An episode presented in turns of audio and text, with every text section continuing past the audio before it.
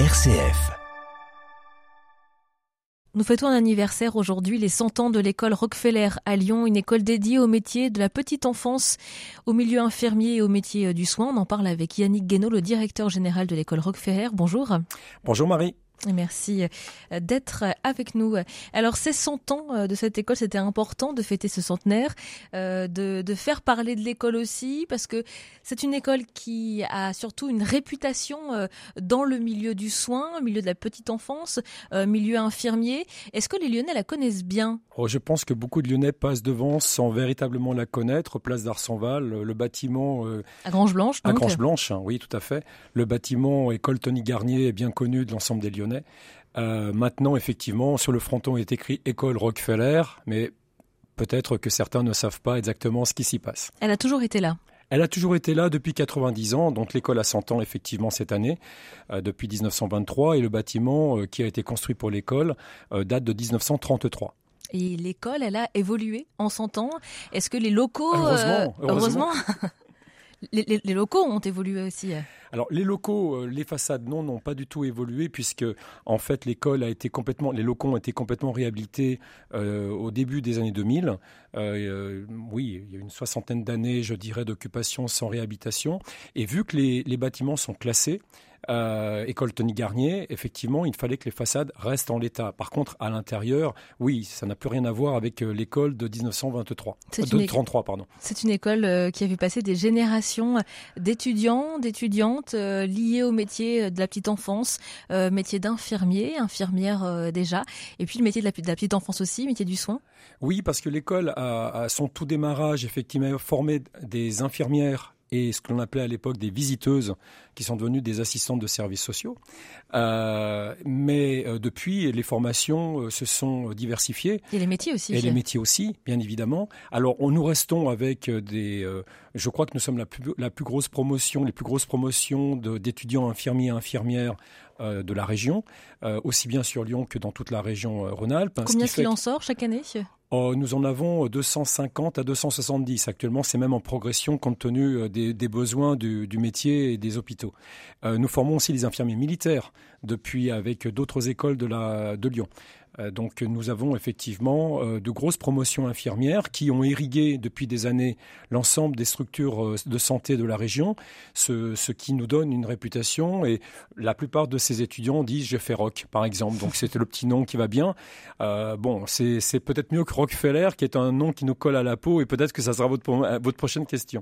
Oui, bien justement, comment est-ce qu'on peut expliquer le nom de cette école? Pour les Lyonnais, ils savent que l'avenue s'appelle Rockefeller. L'université euh, de médecine qui était juste à côté s'appelait aussi Rockefeller, mais a changé de nom. Tout le quartier, en fait, a été euh, financé par la famille Rockefeller entre les deux guerres mondiales. Et une partie du bâtiment, euh, donc, a été financée par la famille Rockefeller, qui a initié, je dirais, l'école avec le regroupement de différentes petites écoles d'infirmières et de visiteuses qui étaient là à l'époque. Voilà.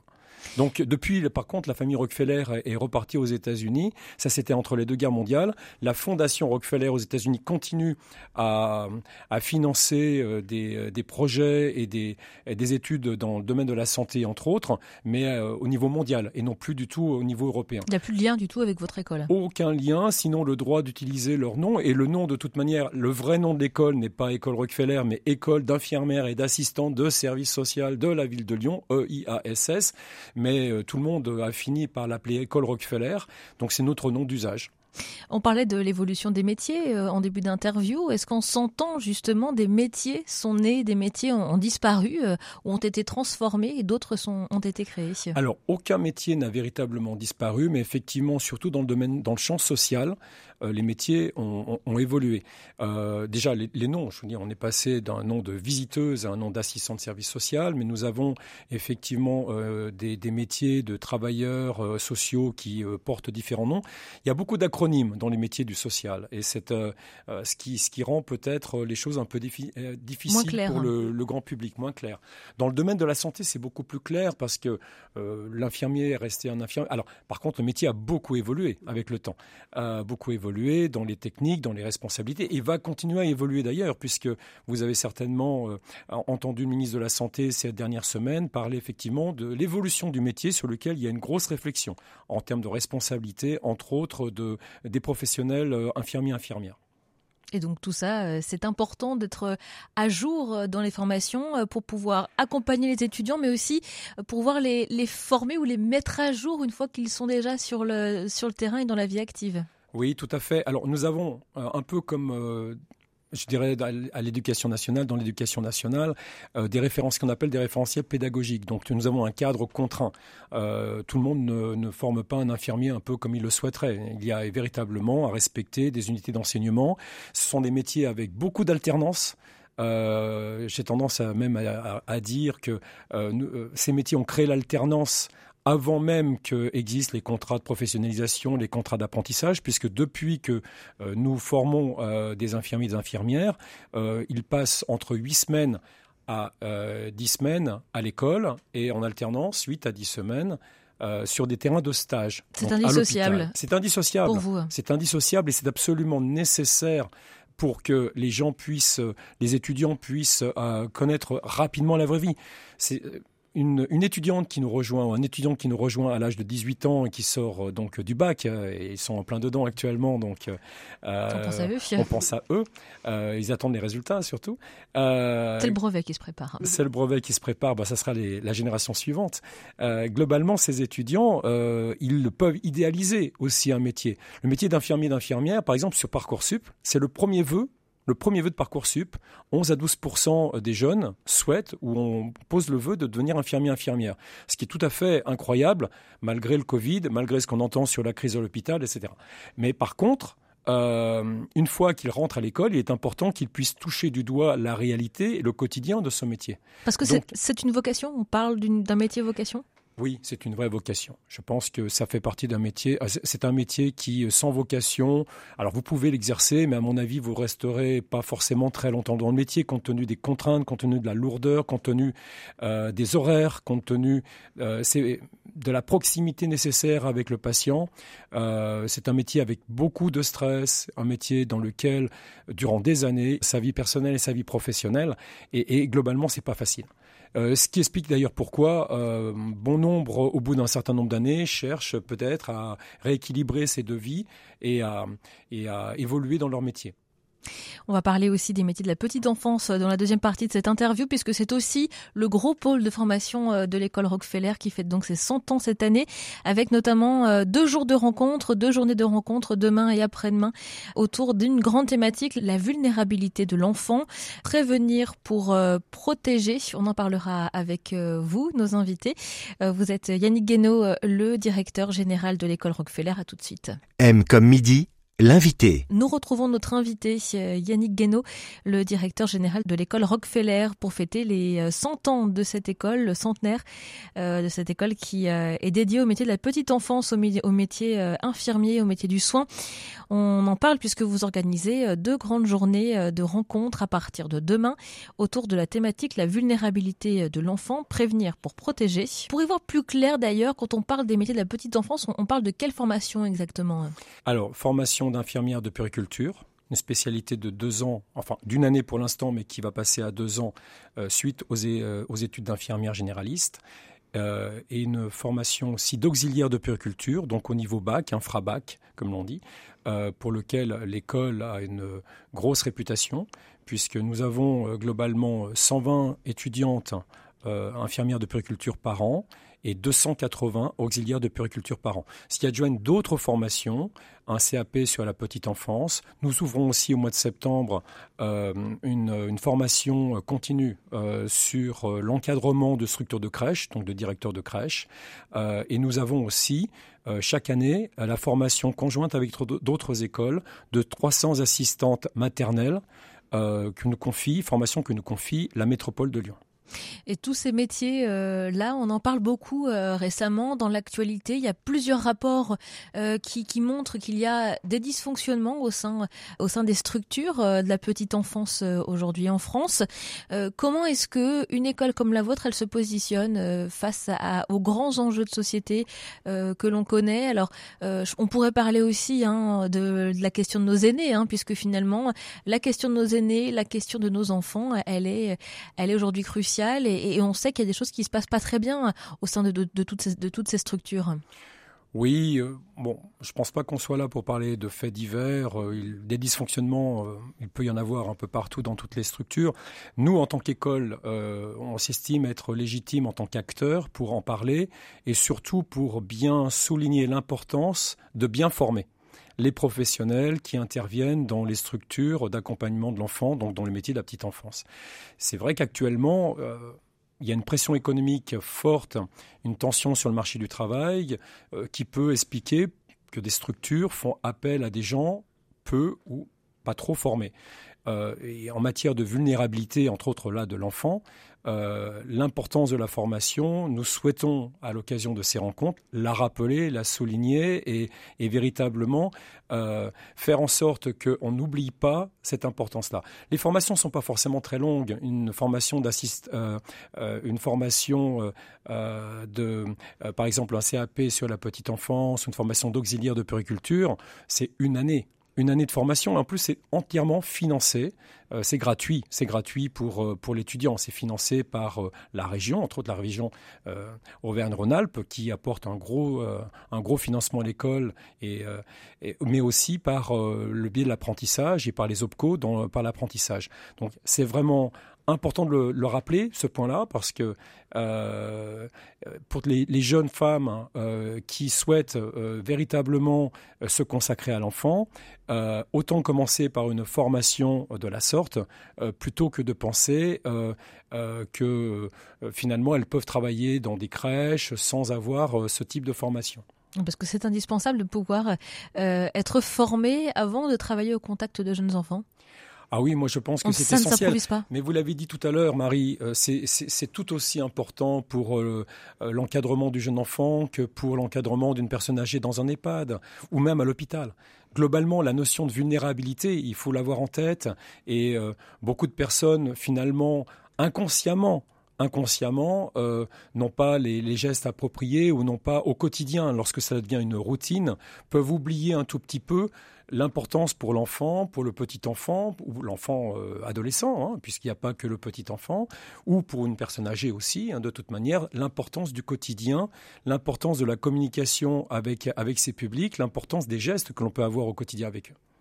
Euh, justement, la thématique hein, de vos euh, rencontres euh, qui commencent demain et mercredi, c'est autour de la vulnérabilité de, l'enfant, prévenir pour protéger.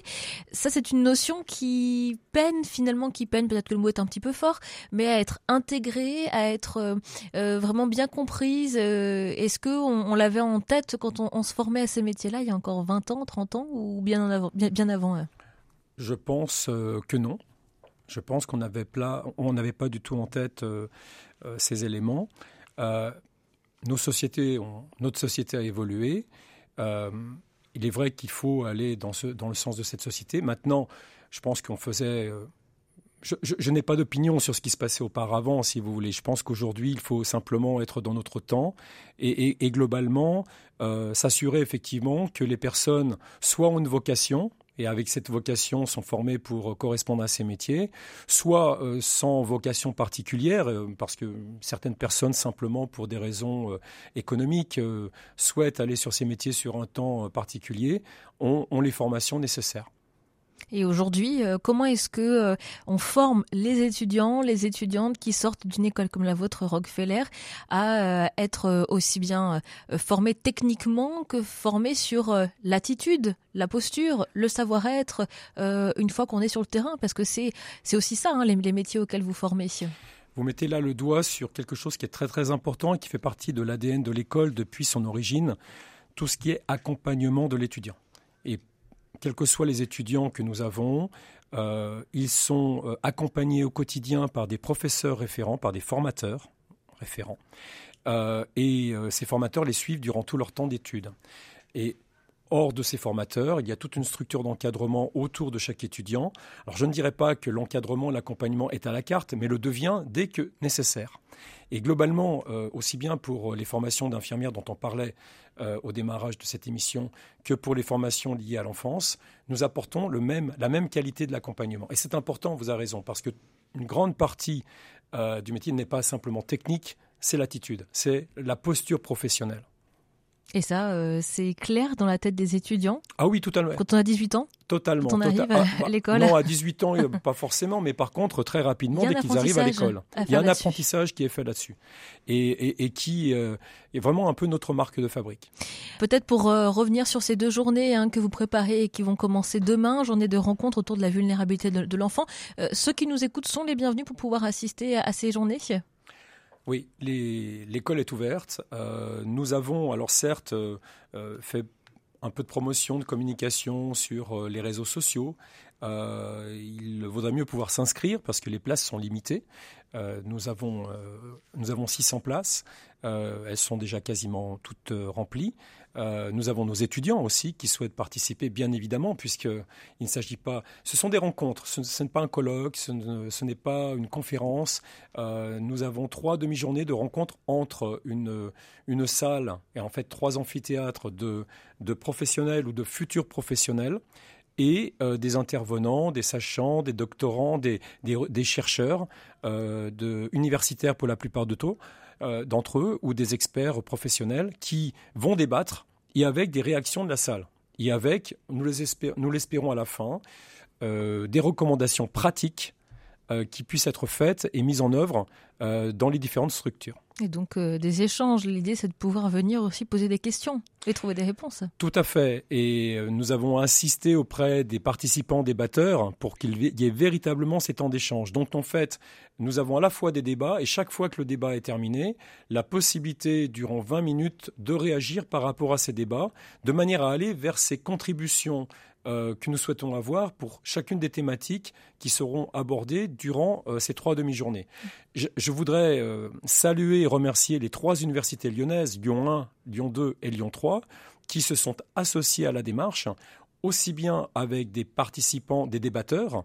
Donc nous avons effectivement des professeurs en médecine qui vont venir débattre, mais nous avons aussi des professeurs en sociologie, euh, des chercheurs en sociologie ou euh, des experts de ces trois universités, des professeurs de droit aussi. Lyon 3 a été précurseur avec nous de la démarche, puisque ça fait six mois que nous travaillons sur la préparation de ces rencontres.